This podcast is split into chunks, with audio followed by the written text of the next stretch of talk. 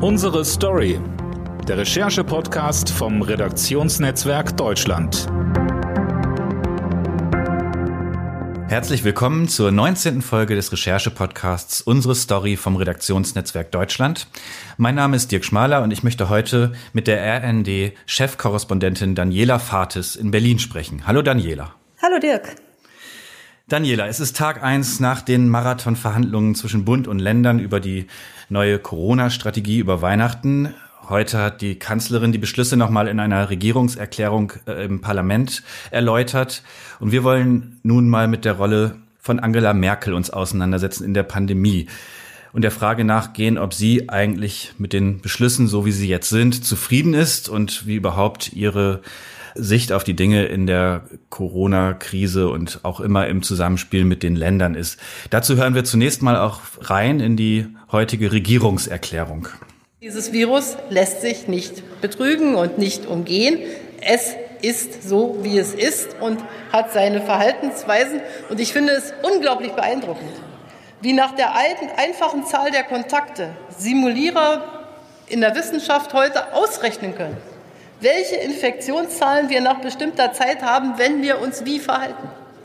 Und das, deshalb weiß man, dass man da keinen Bogen um dieses Virus machen kann, im Sinne, dass man glaubt, man könnte es irgendwie dazu zwingen, sich anders zu verhalten, nur weil es in Deutschland ist oder weil es vor einer Schule ist oder weil es an irgendeinem Platz ist. Daniela, du begleitest die Kanzlerin nun schon einige Jahre. Kannst du uns erklären, was wollte sie uns und vielleicht auch den Ministerpräsidenten in den Ländern mit diesen Sätzen sagen? Naja, zunächst mal ist es ja eine ganz schöne Vorstellung. Äh, man packt das Virus und schiebt es, schiebt es einfach irgendwo hin, Problem gelöst, Türe zu. Das hätte Merkel sicher auch ganz gerne. Was sie damit sagen äh, wollte, ist, glaube ich, Folgendes. Sie ist ja seit jeher immer schon eine Verfechterin einer strengeren Politik gewesen im Umgang mit dem Coronavirus. Und äh, da will sie auch die, mit diesen Sätzen, die ja wie immer auch manchmal etwas umständlich mit vielen Nebensätzen sind, äh, darauf hinweisen.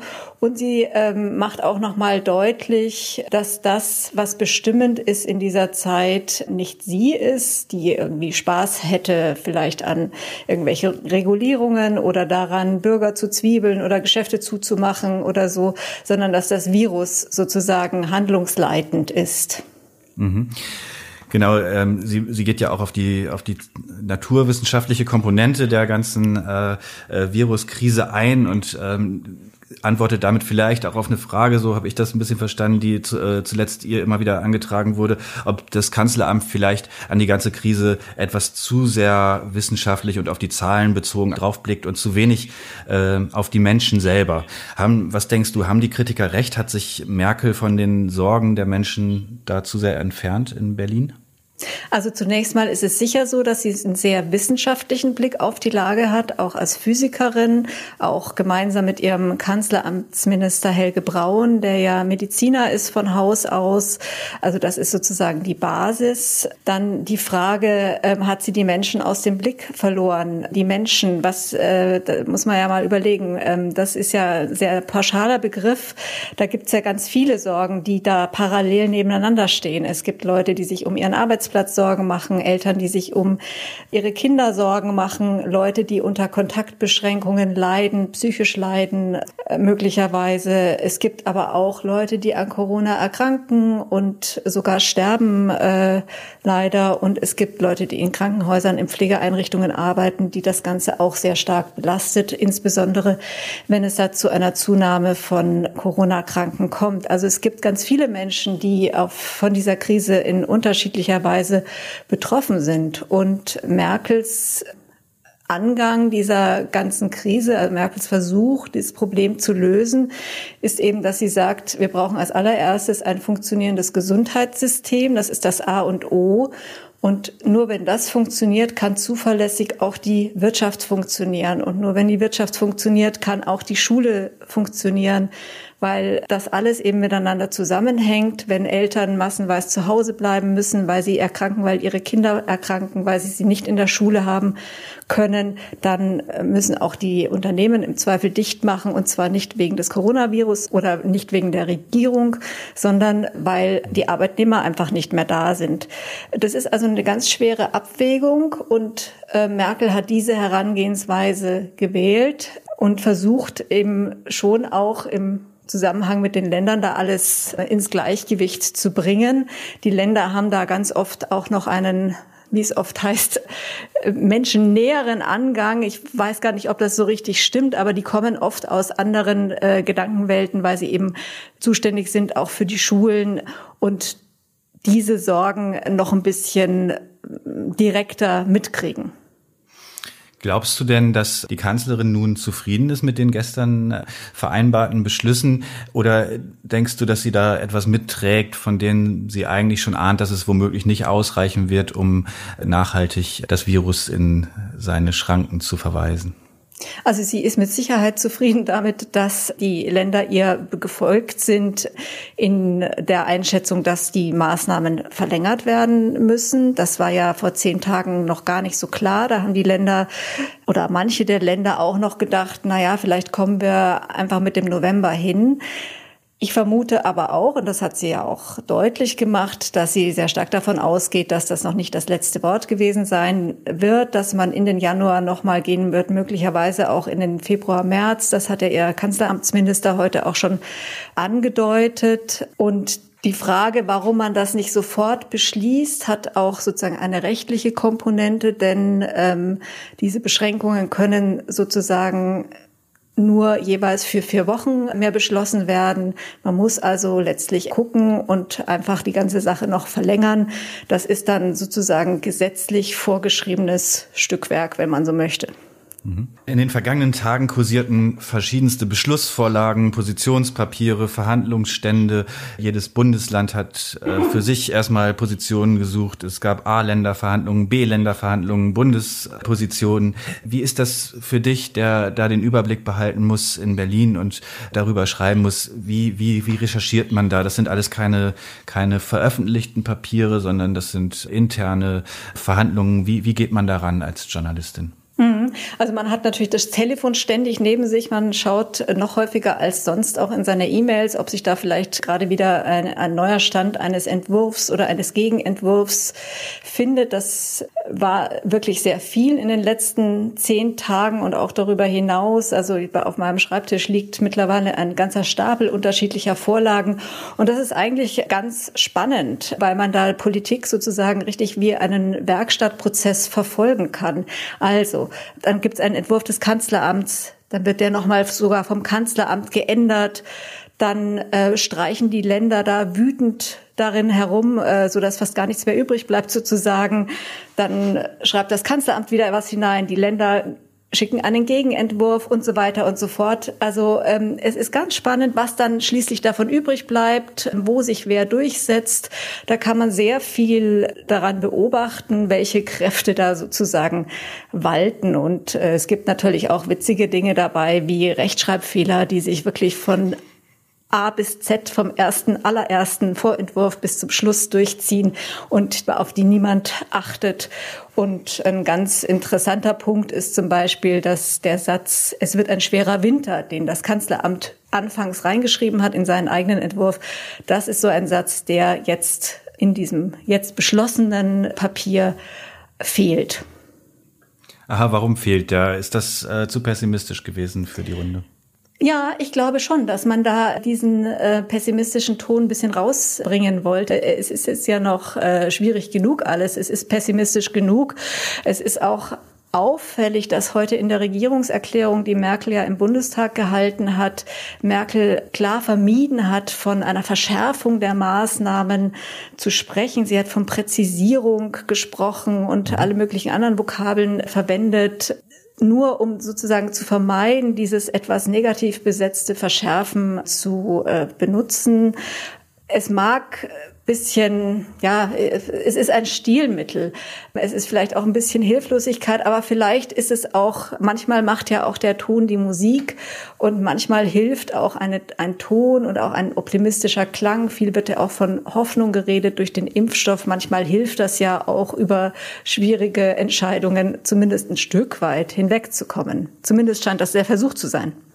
Meinst du, da spielt auch der, sagen wir, Respekt vor, vor den kritischen Stimmen mit rein, die sich zuletzt auch immer häufiger auf der Straße zeigen? Also Corona-Maßnahmen Gegner, die sehr laut sind in diesen Tagen. Meinst du, dass auch äh, vor allen Dingen in, in den Ländern, aber auch im Bund da die Vorsicht gewachsen ist, allzu unbedacht sich zu äußern, beziehungsweise auch bei den Maßnahmen immer noch mal dreimal nachzudenken, ob es wirklich nicht anders geht? Klar schwingt das auch mit rein, dieses Bedenken, dass der Protest sich ausweitet und äh, über die Minderheit, die ist es ja nach wie vor eine laute Minderheit, hinausgeht und sich in weitere Kreise bewegt. Das spielt auch mit rein. Man hat da sicherlich auch Demonstrationen, Wutbürgerdemonstrationen, sage ich mal, der, der letzten Jahre vor Augen, die wirklich entglitten sind. Man denke an Stuttgart 21 und dem Drama, was da zu erleben war. Aber ich glaube, es ist schon auch so, dass man in der Abwägung jetzt nicht nur einfach reagiert auf Leute, die auf der Straße sind und sagen, wir wollen keine Maske aufziehen oder andere Bedenken äußern in unterschiedlichen Abstufungen, sondern dass man auch schon äh, selber jeder darauf achtet oder selber jeder im Kopf hat, der entscheidenden Politiker, dass es schon auch um Zumutungen geht. Natürlich geht es um Zumutungen, wenn Geschäfte geschlossen werden, wenn Kontaktbeschränkungen verordnet werden etc. Gleichzeitig eben, wie gesagt, es ist eine Abwägung. Immer vor Augen haben haben viele der Leute, die jetzt entscheiden müssen, auch die Leute, die schwer an Corona erkranken und versterben. Du hast dir heute Morgen die äh, Debatte im Bundestag angeschaut, haben wir gerade drüber gesprochen, auch schon Auszug gehört. Kannst du mal erklären, wie geht das eigentlich in Corona-Zeiten? Was ändert sich davon? Gehst du physisch ins Parlament in diesen Tagen oder äh, guckst du es dir äh, im Fernsehen an, äh, bei Phoenix oder in irgendeinem Internetstream, wie, wie es vielleicht andere auch machen? Wie, wie, wie kriegst du da die Stimmung auch auf den Fluren mit? Wie, wie, wie funktioniert das in Corona-Zeiten? Ja, also man kann durchaus noch ins Parlament gehen. Das tagt ja auch physisch noch, immer schön mit Abstand, auch im Plenarsaal. Ich bin immer eine Freundin des, der direkten Anschauung. Also wenn es irgendwie möglich ist, gehe ich schon wohin, wenn ich irgendwie drüber schreiben muss, um etwas auch zu, wirklich beschreiben zu können und dass da nicht eine, eine, ein Bildschirm sozusagen zwischen mir und dem Geschehen ist. Wenn es geht, gehe ich also hin, so auch heute für die Was sieht man da? Was ist da, was ist da anders, wenn man dabei ist? Was verbirgt der Schirm? Naja, also der, Bildschirm hat ja immer nur einen Ausschnitt aus dem, aus dem Plenarsaal. Von dem ist man abhängig. Man ist davon abhängig, wohin die Kamera gerade guckt. Wenn man selber da ist, kann man dahin gucken, wo man möchte. Also man kann schauen, wie reagiert jemand auf eine Rede, wie ähm, reagieren, welche Fraktion klatscht gerade, wo kommt der Zwischenruf her, wer ist eigentlich da auf der Regierungsbank, wer quatscht mit wem, äh, wer passt nicht auf, wer läuft herum. Also das sind alles so Kleinigkeiten, die vielleicht gar nicht unbedingt dann beschrieben werden müssen, aber die sozusagen zu einem Bild beitragen und die eine Atmosphäre ganz gut schildern. Heute zum Beispiel war sehr, sehr auffällig, dass nach diesen ganzen Tumulten, die wir in der vergangenen Woche gesehen haben, die AfD außerordentlich ruhig gewesen ist. Die schreit ja sonst sehr, sehr gerne und sehr laut dazwischen. Gab es heute auch, aber wirklich also in sehr reduziertem Maß. Wie war sonst dein Eindruck? Wie war die Stimmung da im Parlament? Es gab jetzt in den letzten Wochen viele Diskussionen, auch über Mitbestimmung des Parlaments in den Corona-Fragen. Du hast es gesagt, die AfD, die in der vergangenen Woche, als es um, um das Infektionsschutzgesetz ging, quasi einen Protest im Parlament organisiert hat. War das insgesamt jetzt wieder eine normale parlamentarische Debatte oder wie, wie, wie ist dein Eindruck gewesen? Ja, es war wieder eine einigermaßen äh, normale Debatte, zumindest von den Umständen. Es gab niemand, der von außen gestört hat. Was ich bemerkenswert fand, ist, wie ähm, Ralf Brinkhaus, der Unionsfraktionsvorsitzende, aufgetreten ist er ist ja Merkels Partei sozusagen und eigentlich ähm, stützt so eine Regierungsfraktion natürlich auch immer die oder meistens die Linie der der Regierung. Er ist aber aufgetreten und hat schwere Vorwürfe erhoben. Er hat gesagt, das reicht alles nicht. Wir haben noch kein Konzept für die Pflege. Wir haben noch kein Konzept für die Schule. Es war sozusagen ein Vorwurf an den Bund bei der Pflege. Es war ein Vorwurf an die Länder massiv auch, dass sie bei Schule versagt haben, bisher nichts geliefert haben, dass sie sich auch einen schlanken Fuß machen bei den Finanzen.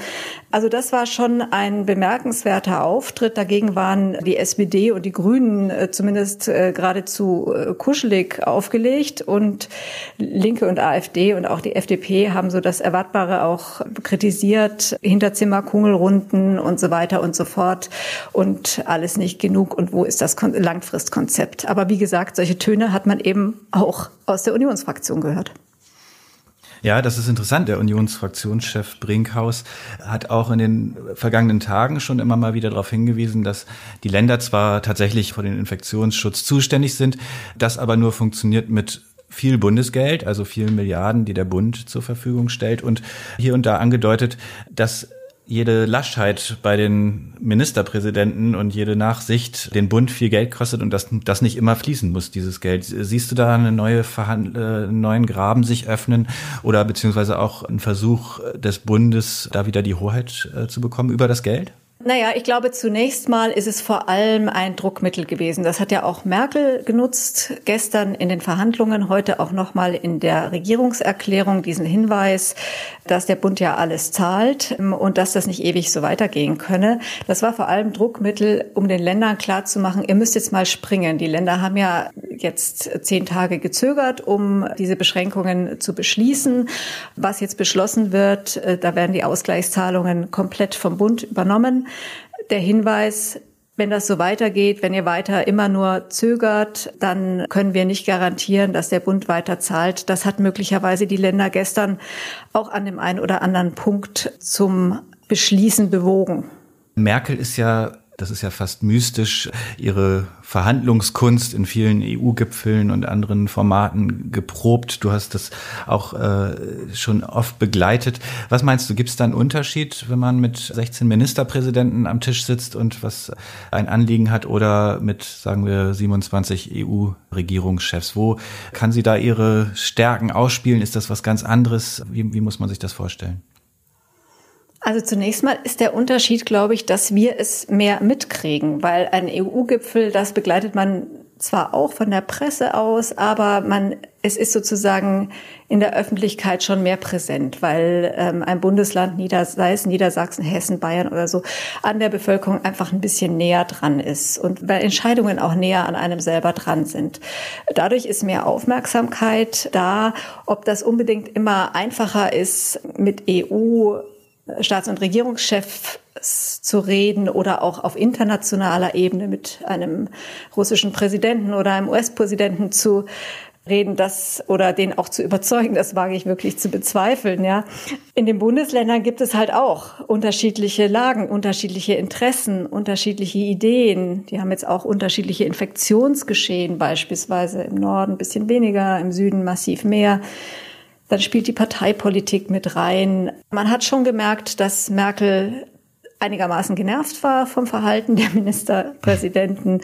Das merkt man so nicht immer bei ihr. Sie hält sich ja auch schon ganz gerne mal öffentlich sehr zurück, äh, ist da sehr diplomatisch. Dieses Mal hat, hat sie so ein bisschen mehr gucken lassen zwischen den Zeilen zumindest. Ja, aber letztlich hat sie sich in der großen Linie zumindest, würde ich sagen, durchgesetzt. In den Details gab es dann das eine oder andere hin und her, aber in der großen Linie hat sie sich durchgesetzt. Nun haben äh, sowohl Bund und Länder äh, schon deutlich gemacht, dass der Teil-Shutdown wohl auch über den Januar hinaus noch bestehen bleiben wird. Was denkst du, wie, wie geht das weiter oder was ist eigentlich die Lösung aus diesem Dilemma? Ist es vielleicht das Warten auf den Impfstoff und bis dahin mogelt man sich noch so durch oder wird es am Ende doch vielleicht noch einen richtigen Shutdown geben, also dass man wirklich noch mal drei Wochen alles schließen muss, um über diese Monate bis bis in den Frühjahr hineinzukommen. Darüber müssen ja auch sich die, die Ministerpräsidenten und auch das Kanzleramt äh, eigentlich die ganze Zeit Gedanken machen. Sie äh, formulieren es nur im Moment nicht. Was meinst du, wo ist da die Perspektive eigentlich? Ja, ich glaube, der Impfstoff ist schon eine große Hoffnung, allerdings jetzt noch nicht super kurzfristig. Selbst wenn der in den nächsten Wochen da sein sollte, sind ja noch nicht sofort alle geimpft, sondern das wird schon noch ein paar äh, Monate dauern Vielleicht entspannt sich die Lage ein bisschen. Ich glaube, ausschlaggebend ist wirklich mit auch, wie das jetzt an Weihnachten, Silvester läuft. Da wird es jetzt eine Lockerung geben. Man kann sich ein bisschen mehr treffen. Man kann Familienfeste feiern oder begehen. Äh, man kann auch ein bisschen mehr reisen, vielleicht äh, zumindest nach Hause oder wenn das zu Hause nicht da ist, wo man eh schon wohnt, zu den Eltern, zu den Großeltern. Das kann muss nicht, aber kann natürlich die Infektionskurve wieder nach oben schießen lassen. Und wie es dann weitergeht, ja, mal gucken. Ich glaube, dass die Ministerpräsidenten und das Kanzleramt schon alles tun werden, sozusagen ein komplett Lockdown zu vermeiden. Das hatten wir ja hier auch nie bei aller Schärfe der Beschränkungen. Wir hatten nie diese Ausgangsbeschränkungen wie in Spanien oder wie in Österreich oder so. Und ich glaube, da wird man auch alles dran setzen, das zu vermeiden. Da werden schon allein die Länder dafür sorgen, in denen ja sehr viele derer sitzen, die da auf einen etwas geschmeidigeren, lockereren Kurs setzen. Aber dass es so ein Hin und Her gibt, so ein Auf und Ab, von dem immer alle sagen, ach, das dürfe das doch überhaupt nicht geben und das kann man, das muss man ausschließen. Ich glaube, das ist völlig unrealistisch, sowas auszuschließen, weil Eben, da sind wir wieder am Anfang. Mhm. Ein Virus kann man nicht vorschreiben, äh, wie es sich zu verhalten hat. Wenn es halt wieder hochgeht, dann wird auch zumindest diskutiert wieder werden, wie man damit umgeht und ob man dann wieder zu anderen Maßnahmen greift. Denn nach wie vor gilt ja, und das sagen eigentlich fast alle, dass Kontaktbeschränkungen und Abstand und so weiter das Mittel der Wahl ist, um auf jeden Fall ein bisschen für Abmilderung zu sorgen. Mhm. Daniela, äh, zum Schluss noch eine etwas persönlichere Frage. Wie hältst, hältst du es denn Weihnachten und Silvester? Also die Kanzlerin hat ja auch noch mal darauf hingewiesen, ich glaube Markus Söder aus Bayern auch, ja, wir machen jetzt zehn Leute plus Kinder muss aber am Ende jeder auch selber beantworten, sich, ob das äh, ausgereizt werden muss oder nicht. Äh, bist du ein Weihnachtsfan? Magst du es gerne in der großen Familie oder wie hast du es vor? Naja, ich feiere schon ganz gern Weihnachten. Es muss jetzt nicht eine riesengroße Familienrunde sein, aber zumindest in kleinerer Runde, finde ich, kann man das schon machen. Also wir werden sicher nicht zu mit allen Cousinen, Cousins, Großcousinen, Neffen, Nichten, Onkels oder so zusammenkommen. Was, also wir würden schon einiges auf die Beine bringen, aber das tun wir halt nicht. Und Silvester finde ich sowieso, ähm, ja, also das stört mich auch nicht. Ich kann da auch allein oder zu zweit auf dem Sofa sitzen. Das finde ich überhaupt nicht schlimm. Mhm. Hast du das Gefühl, das wurde, wurde ein bisschen überhöht in den vergangenen Tagen oder denkst du, es gibt auch die anderen und für die ist es richtig, dass man auch das Silvesterfest noch möglich macht? Ja, also es ist ja sozusagen, mag ich, jeder kann in dem, kann auch, kann natürlich auch Silvester feiern. Ich finde schon, da muss auch jeder ein bisschen selber wissen, was er macht. Und jeder sollte sich auch selber überlegen, dass es halt, es geht ja nicht nur um einen selber, ähm, wo man immer so denkt, na ja, mir passiert doch selber nichts und ich bin doch total gesund. Es geht ja schon auch immer um andere Leute und um Leute, die man möglicherweise ansteckt oder wo man irgendwas weiterträgt, die nicht dieselbe Superkonstitution haben wie man selber. Also das muss man schon auch immer noch mitbedenken, dass es immer auch noch nicht nur eine Ego-Sache ist. Ja, das war die 19. Folge vom Recherche-Podcast Unsere Story. Im Kollegengespräch heute Daniela Fatis, RND-Chefkorrespondentin aus Berlin. Vielen Dank, Daniela, hat Spaß gemacht. Ja, gerne, mir auch. Und wir hören uns nächste Woche wieder mit einem neuen Thema. Bis dahin, bleiben Sie gesund. Tschüss.